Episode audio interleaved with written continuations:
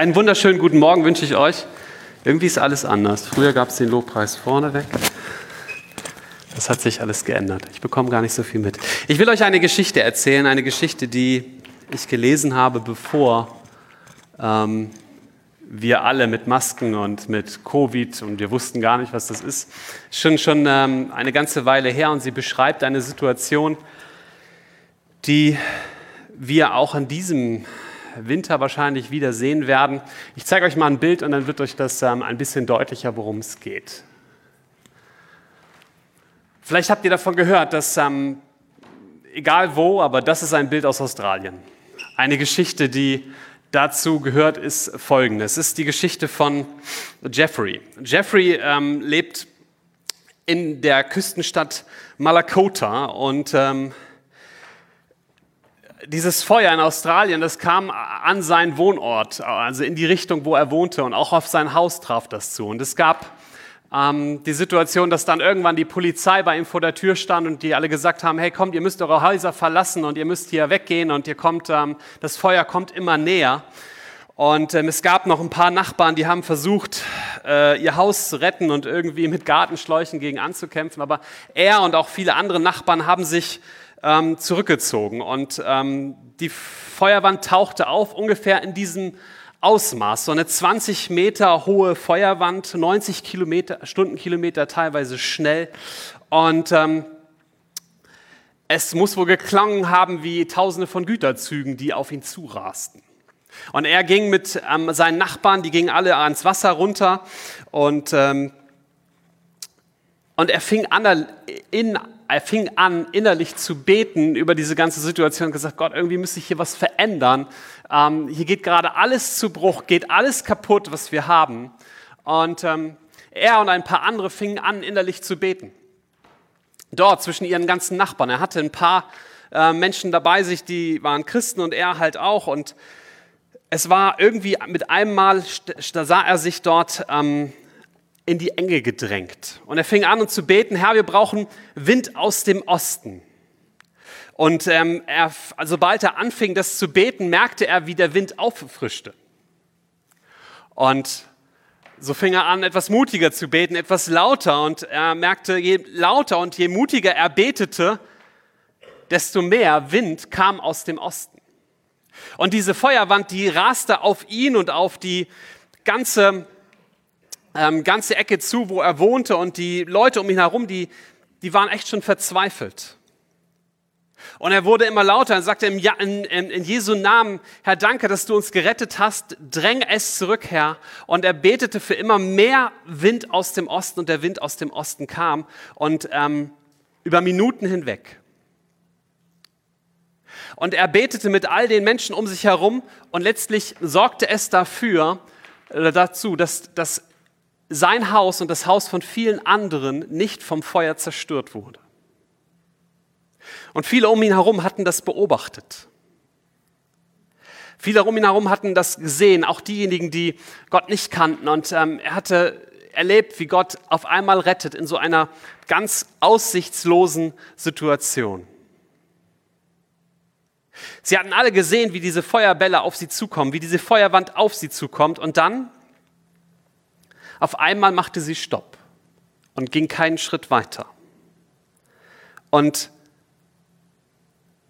es war so, als wenn vor den Häusern dieser Menschen eine Wand gestanden hat, die alles andere aufgehalten hat. Es war noch nicht mal mehr ein Grashalm zerstört, sondern es war irgendwie sogar noch grün. Also wirklich eine übernatürliche Geschichte. Und wenn ich sowas lese, dann kommt der Skeptiker in mir richtig groß hoch. Dann denke ich, boah, das ist aber eine richtig schön fromme Geschichte. Manchmal denke ich sogar, oh Mann, ob die so richtig ist. Ich weiß nicht, wie es dir geht. Wenn ich Wunder höre, dann, dann, dann, dann denke ich nicht zuerst, wow, das ist ja total cool, was Gott da getan hat. Ich bin so geprägt von meinem aufklärerischen Denken in dieser Zeit, in der ich lebe und denke, wow, das ist ähm, irgendwie komisch. Ähm, aber wenn Gott das doch getan hat? Ich meine, Wunder, das sind ja die Dinge, die wir nicht erklären können, wo naturwissenschaftliche Phänomene nicht ausreichen, um eine Erklärung zu finden für die Situation, die sich auf einmal in eine positive Richtung verändert hat. Ich meine, es gibt so viel Wunder, dass die Mediziner da schon für einen Fachbegriff haben. Das müsst ihr euch mal ähm, vorstellen. Ich weiß den gerade nicht, aber vielleicht kennt der eine oder andere den. Ich meine, wir sind alle dankbar für Tests und für Studien und für Dinge, die ähm, nach wissenschaftlichen Lösungen für Probleme so, ähm, suchen. Aber Wunder? Wenn irgendetwas zu wunderbar wäre, etwas, was unser Verständnis sprengt, etwas, was nach unserem Verständnis her unmöglich ist. Ich will euch eine andere Geschichte erzählen, um die es heute in dieser Predigt nicht geht, aber sie macht euch noch mal einen Punkt deutlich. Vielleicht kennt ihr dieses Bild. Ähm, das ist in den 50ern entstanden. Das ist ein Film, der heißt Die Zehn Gebote. Und er beschreibt ähm, unter anderem die Auswanderung des Volkes Israels aus Ägypten durch die Wüste ins verheißene Land über 40 Jahre. Und Gott führte sie einen nicht normalen Weg und irgendwann standen sie an einer Stelle, dort sagt das, die Bibel, das ist das Schilfmeer, sie standen an einem Meer und sie kamen nicht nach vorne und der Pharao, der verfolgte sie mittlerweile mit seinem ganzen Heer, mit 800 Streitwagen. Und er wollte sie alle platt machen. Und so stellte Gott sich selber mit einer Feuerwand zwischen sein Volk und das, ähm, das Heer dahinter.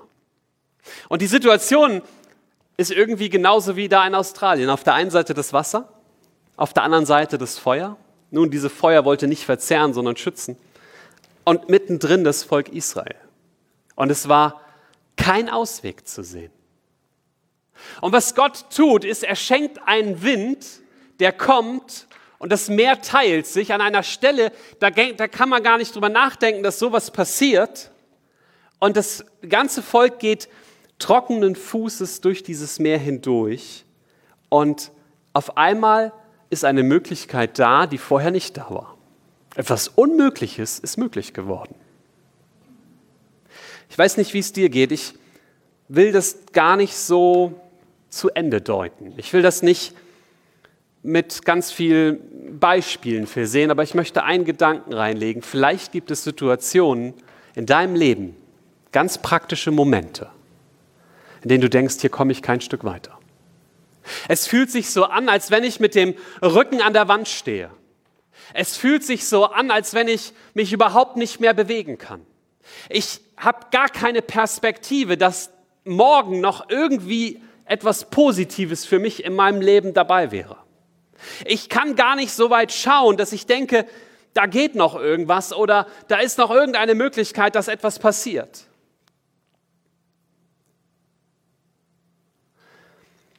Und ich sage dir, es gibt Situationen, da kommt Gott in genau das hinein und sagt dann, da geht noch was. Ich sehe noch eine Möglichkeit. Gott sagt, nichts ist mir unmöglich. Und es gibt einen Vers, der steht im Buch des Jeremia und um den geht es heute. Das ist der Gedanke, um den das, diese ganze Predigt rankt. Das ist Jeremia 32, Vers 17.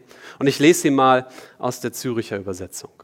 Ach, Herr, Herr, sieh, du hast den Himmel und die Erde gemacht mit deiner großen Kraft und deinem ausgestreckten Arm. Nichts ist dir zu wunderbar. Oder an anderen Übersetzungen, modernere Übersetzungen sagen, nichts ist dir unmöglich. Ich will euch mal mit reinnehmen. Es ist so ein bisschen wie hineinspringen in diese Situation, in dem Moment, der, ähm, in dem Jeremia sich hier befindet. Denn wir müssen mal so, wie so ein Trichter, will ich jetzt euch mal mit reinnehmen, von der Zeit bis hin in die genaue Situation, in, die, in der Jeremia sich hier befindet. Wir sind im Jahre 605 vor Christus. Das babylonische Reich wächst zu dieser Zeit rasant. Der Prophet Daniel und auch seine drei guten Freunde, also die vier Jungs, die werden in diesem Jahr nach Babylon verschleppt. Der Prophet Habakkuk, von dem hast du vielleicht schon mal gehört, der ist seit sieben Jahren aktiv. Ezekiel ist auch ein Prophet des Alten Testamentes und Daniel, die beiden sind ungefähr 16 Jahre alt. Der Prophet Jeremia ist jetzt schon seit 22 Jahren in Israel als Prophet bekannt und Nebukadnezar ist König in Babylon. Und er ist auf Kriegsfuß mit allem um sich herum. Und so steht er auch dort im Nordreich in, in, ähm, in, Judäa, in Juda. Und Zedekia ist König von diesem kleinen, unbedeutenden Königreich. Es ist viel unbedeutender als Ägypten und Assyrien, die schon lange gefallen sind. Aber trotzdem steht Nebukadnezar auch vor den Toren dieser Stadt. Und Jeremia war Prophet und er bekam die Botschaft von Gott, die er dem König Zedekia weitergeben sollte und sollte sagen, du, lieber König, diese Stadt wird fallen und sie wird in die Hände der Chaldäer fallen. Chaldäer gleich Babylonier. Und so hatte er das prophezeit und der König war nicht so, äh, naja, der fand das nicht so gut, die Botschaft. Er hat gedacht, nee, also lieber Prophet, du bist jetzt seit über 20 Jahren hier unterwegs, da hättest du dir auch mal was Besseres ausdenken können, als dass diese ganze Stadt platt gemacht wird und in die Hände der Babylonier fällt. Und weil der so stinkig über die Botschaft des Propheten war, hat er was gemacht? Ihn ins Gefängnis gesteckt. Also in den Innenhof des Königsraums, äh, des, des, des Königspalasts, da gab es irgendwie einen Hof und da musste Jeremia nun sitzen. Und ähm, weil der das einfach nicht wahrhaben wollte, der Zedekia. Mittlerweile hatte die Situation sich aber schon so verändert, dass die Babylonier schon vor der Tür standen. Also die, die hatten die ganze Stadt schon umzingelt. Und der Zedekia war immer noch der Meinung, na, wir werden das irgendwie schaffen, wir werden das irgendwie verändern, wir rocken das hier. Das wird schon, wird schon gut gehen. Die hatten schon Wehrtürme um die ganze Stadt aufgebaut. Ja, und Jeremia sitzt innen drinnen in, in, in der Stadt und sagt, ja, das wird nicht, also Gott hat mir gesagt, wir werden hier komplett platt gemacht. So die Situation für Jeremia, also die fürs ganze Volk war ja schon, aber für Jeremia war irgendwie nochmal ein obendrauf. Also erstens, er war schon angesehener Prophet, schon lange unterwegs, hatte schon ein bisschen Karriere gemacht als Prophet, ja. Und jetzt war er Gefangener des Königs. Ähm, also so von der Perspektive im Gefängnis sitzend, der König und damit die ganze Leitung hört nicht auf dich und du weißt, die werden jetzt den Karren so richtig an die Wand fahren. Die Stadt wird mit Sicherheit zerstört. Er wusste also für sich, ich kann mich nicht bewegen.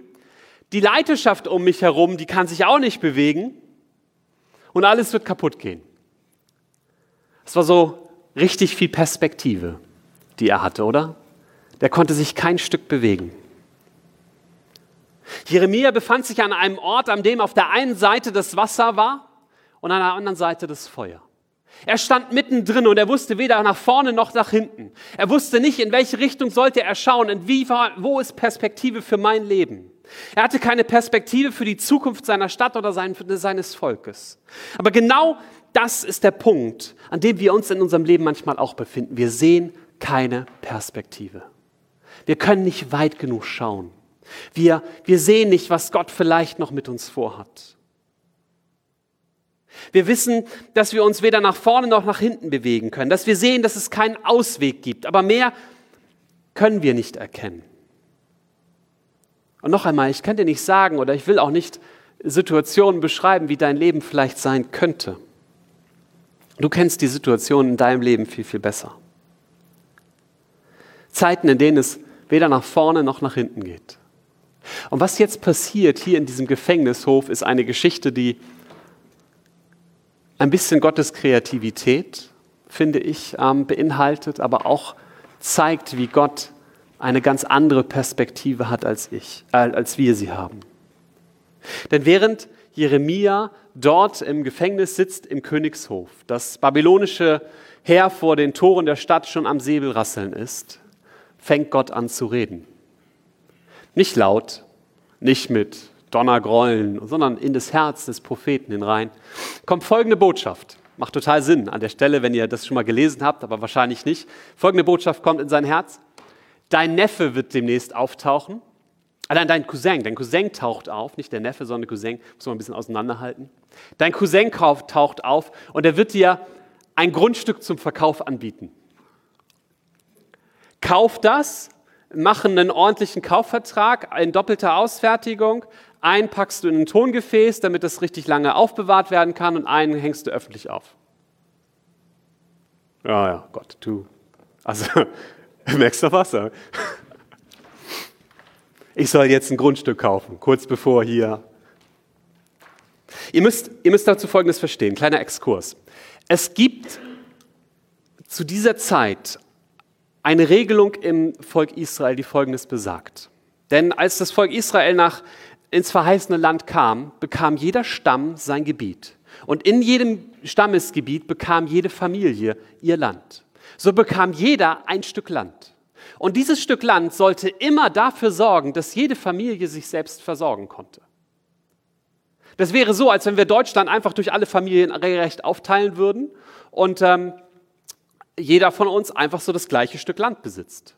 Nun, wir sind nicht alle gute Verwalter und Wirtschafter und das war damals im Volk Israel auch so. Und sein Cousin war wahrscheinlich nicht so gut drauf, der hatte irgendwie falsch geplant und kam jetzt zu ihm, weil er ihm das Grundstück verkaufen wollte, weil der Kohle brauchte. Aber damit dieses Land nicht irgendwie an irgendwen verkauft wird, gibt es so ein familiäres Vorkaufsrecht.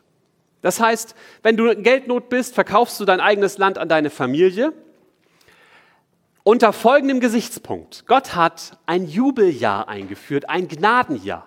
Alle 50 Jahre wird alles auf Null gesetzt. Das heißt, alle Grundstücke, alle Schulden werden erlassen. Das heißt, der, der Cousin wusste, okay, wenn ich ihm jetzt mein Grundstück verkaufe, es kommt eine Zeit, da bekommt meine Familie dieses Grundstück zurück. So, das ist das Prinzip, das müsst ihr dahinter verstehen. Das ist total wichtig. Warum ist dieser Kaufvertrag an der Stelle so wichtig? Woran will Gott erinnern? Und was dann passiert, ist Folgendes. Jeremia macht diesen Kaufvertrag. Sein Cousin taucht auf und er, er übergibt die Rolle und macht das öffentlich. Er hat seinen, seinen Kollegen Baruch dabei. Baruch ist der, ist der Ghostwriter quasi von Jeremia. Der hat immer geschrieben, Jeremia hat prophezeit, Baruch musste alles aufschreiben. Und er gibt Baruch die Rolle in die Hand und nachdem er das gemacht hat, fängt er folgenden Satz an zu beten und sagt, ach Herr, Herr, sieh, du hast den Himmel und die Erde gemacht mit deiner großen Kraft und deinem ausgestreckten Arm. Nichts ist dir zu wunderbar. Der Prophet wusste in diesem Moment schon, was Gott reden will. Aber er hatte alles, was bis dahin passiert ist, nur in seinem Herzen. Er wusste, dass sein Cousin gekommen ist, er wusste, was er tun sollte, er hatte noch nicht so ganz verstanden die Dimensionen von dem, was Gott tun will, aber er wusste, Gott hat zu mir geredet. Und ich gehe mal Schritte des Glaubens.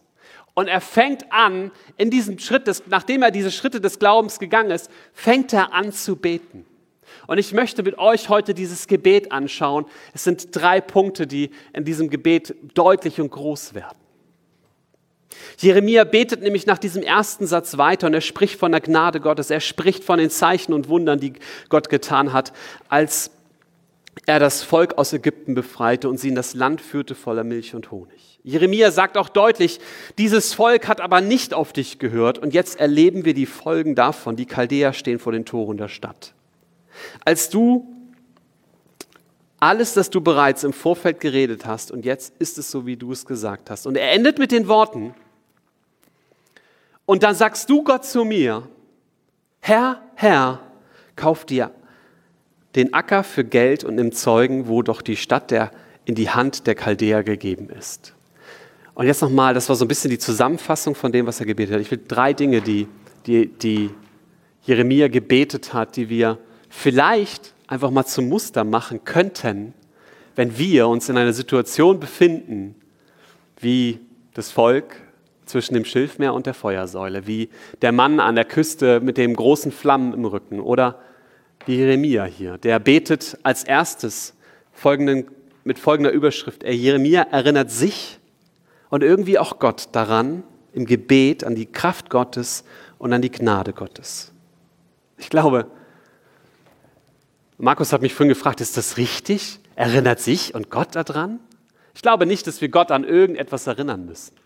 Aber wenn wir anfangen, darüber zu beten, wer Gott eigentlich ist und wie groß die Kraft Gottes ist und wer, wer er ist und ähm, was für eine Gnade er hat, wenn wir das anfangen, laut auszubeten, so wie Jeremia das dort in diesem ähm, Burghof gemacht hat, in seiner Gefangenschaft, alles, was bis dahin passierte, war still. Und dann fängt er an, laut zu beten und sagen, Gott, du bist ein Gott der Gnade.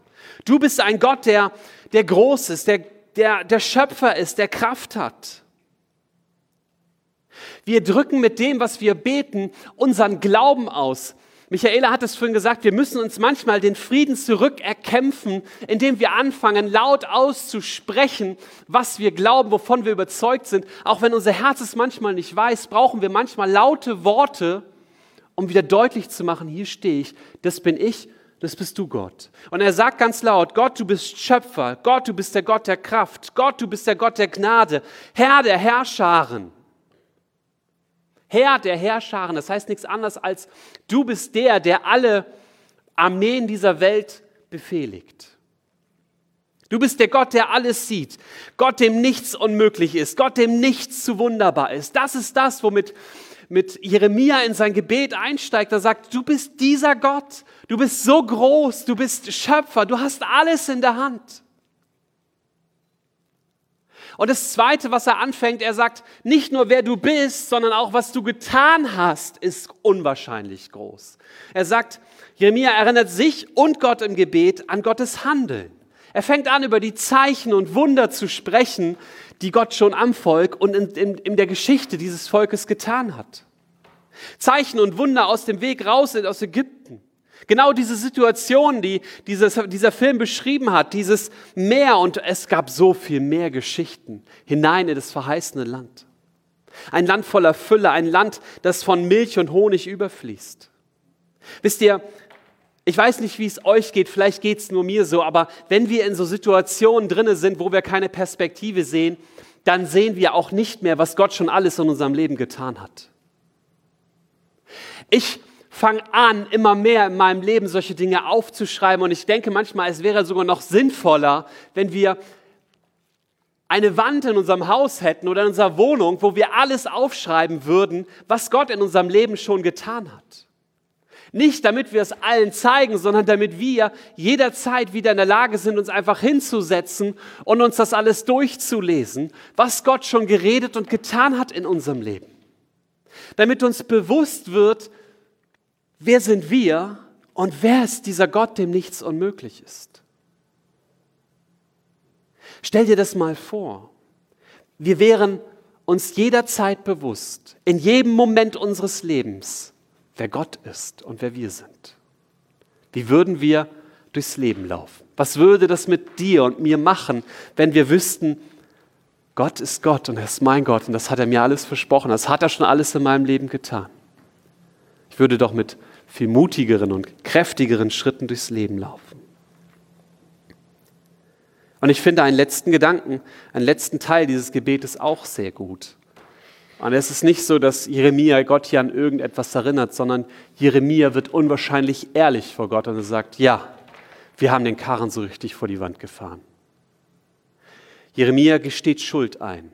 Er ist ehrlich und sagt, ja, das Volk hat nicht auf deine Stimme und auf deine Gebote gehört und wir haben die Folgen dessen jetzt vor Augen.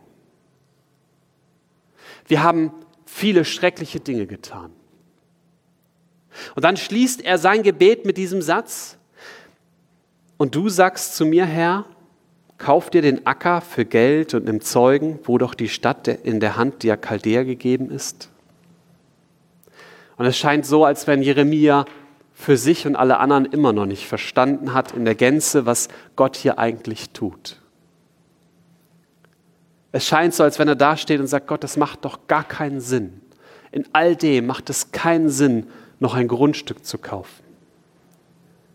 Gott, was soll das hier? Es wird doch eh alles platt gemacht. Wer weiß, wer von uns noch am Leben bleibt.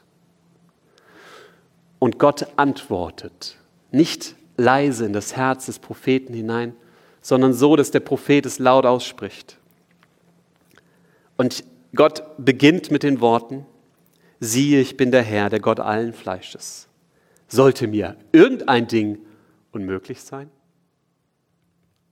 Sollte mir irgendein Ding unmöglich sein?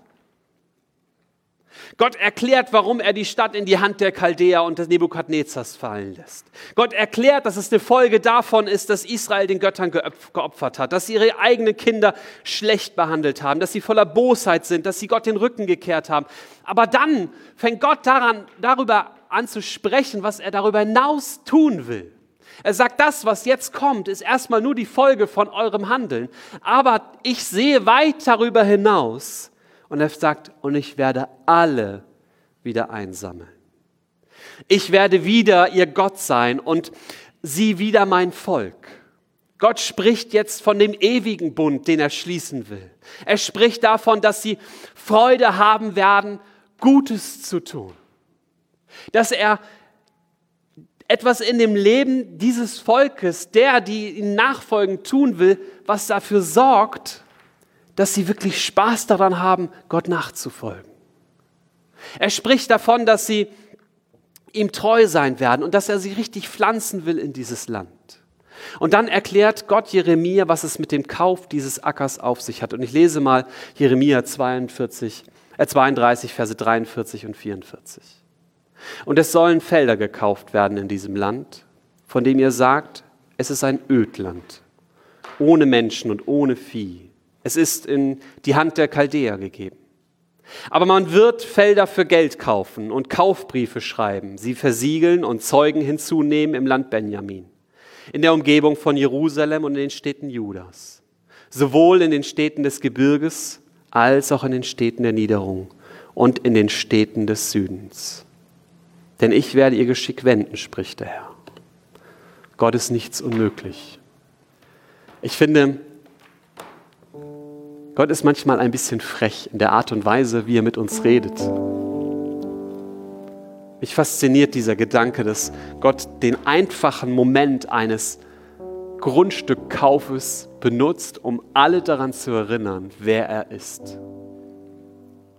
Denn er benutzte diese Regelung, die schon immer im Volk da war, die er mit hineingegeben hat, dass alles, was einmal in, was er gegeben hat, an Land, an verheißenem Land, an Land, wo Milch und Honig fließt, dass dieses Land niemals in fremde Hände fallen soll. Sagst, naja, doch, tut es ja für eine kurze Zeit. Ja, vielleicht. Aber die langfristige Perspektive ist, Gott hat für dieses Volk ein verheißenes Land. Und er hält an seinem Wort fest. Und genau in dem Moment, als das feindliche Heer kurz davor ist, alles einzunehmen, alles einzureißen, da kommt diese Kaufsituation.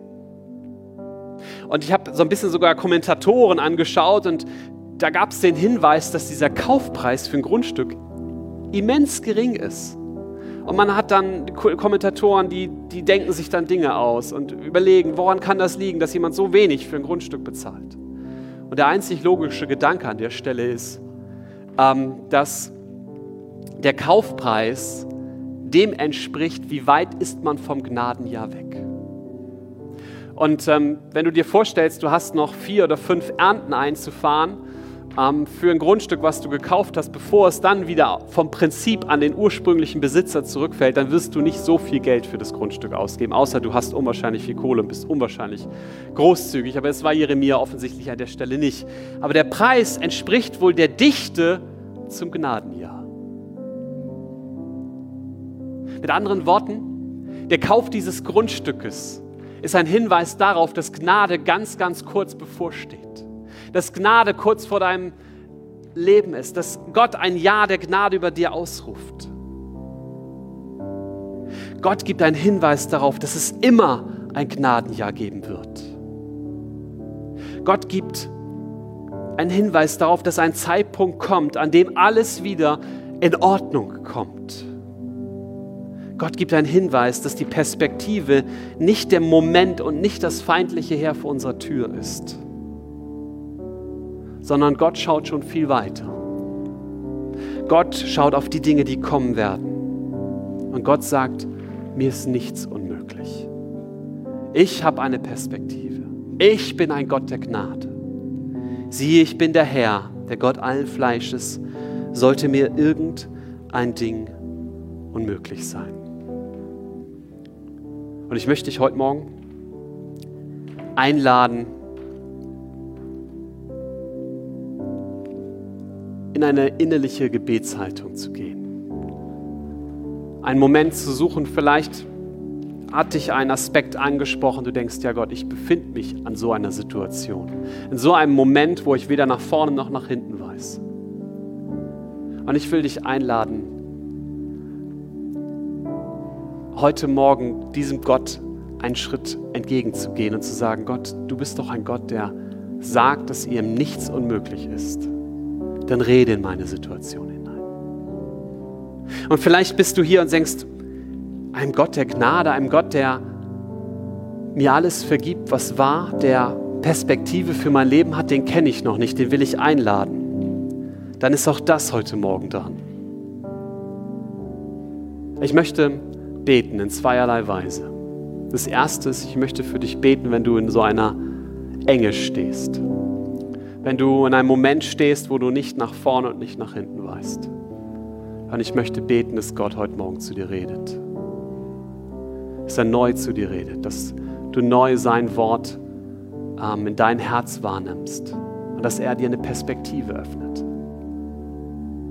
Das andere ist, ich will für und mit dir beten, dass Gott Einzug nehmen kann in dein Leben, dass er einen Platz gewinnen kann in dem Leben, dass er dir zeigen kann, wie groß und wie voller Gnade und voller Liebe er für dich ist.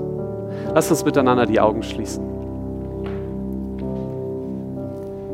Und ich bete für die, die, das, die in der Enge stehen, Herr. Die, die zwischen Wasser und Feuer stehen. Die, die keinen Ausweg sehen, Herr. Die, die keine Perspektive haben. Vater im Himmel, du sagst, ich bin der Herr und mir ist nichts unmöglich. Gott, Vater, ich bete, dass du jetzt anfängst, in Herzen hineinzusprechen ich bete, dass du Herzen berührst in einer Art und Weise, wie ich es nicht mit Worten tun kann, sondern wie dein lebendiges Wort es tun kann. Indem du zu uns redest, durch dein Wort, durch Menschen, durch was auch immer und was auch immer du gebrauchen willst, Herr, rede hinein und gebrauch du deine Worte, dass Leben neu entsteht, Perspektive neu entsteht, Glauben neu entsteht.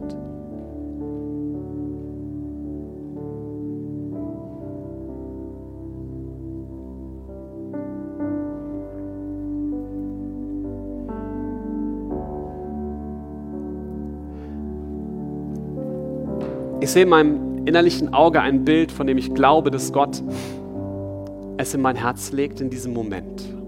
Es ist ein ganz einfaches, ein fast schon kindliches Bild. Das Bild eines Vaters, eines Elternteils, der vor seinem Kind steht, das irgendwie geknickt scheint, das den Blick gesenkt hat, das nicht weiter gucken kann. Und liebevoll nimmt der Elternteil des Kindes, Kindes und hebt so leicht den Blick des Kindes und Augenkontakt entsteht. Und der Elternteil redet, du bist mein geliebtes Kind. Ich sehe dich in der Situation, in der du bist. Ich nehme dich wahr mit all dem, was dich bedrückt.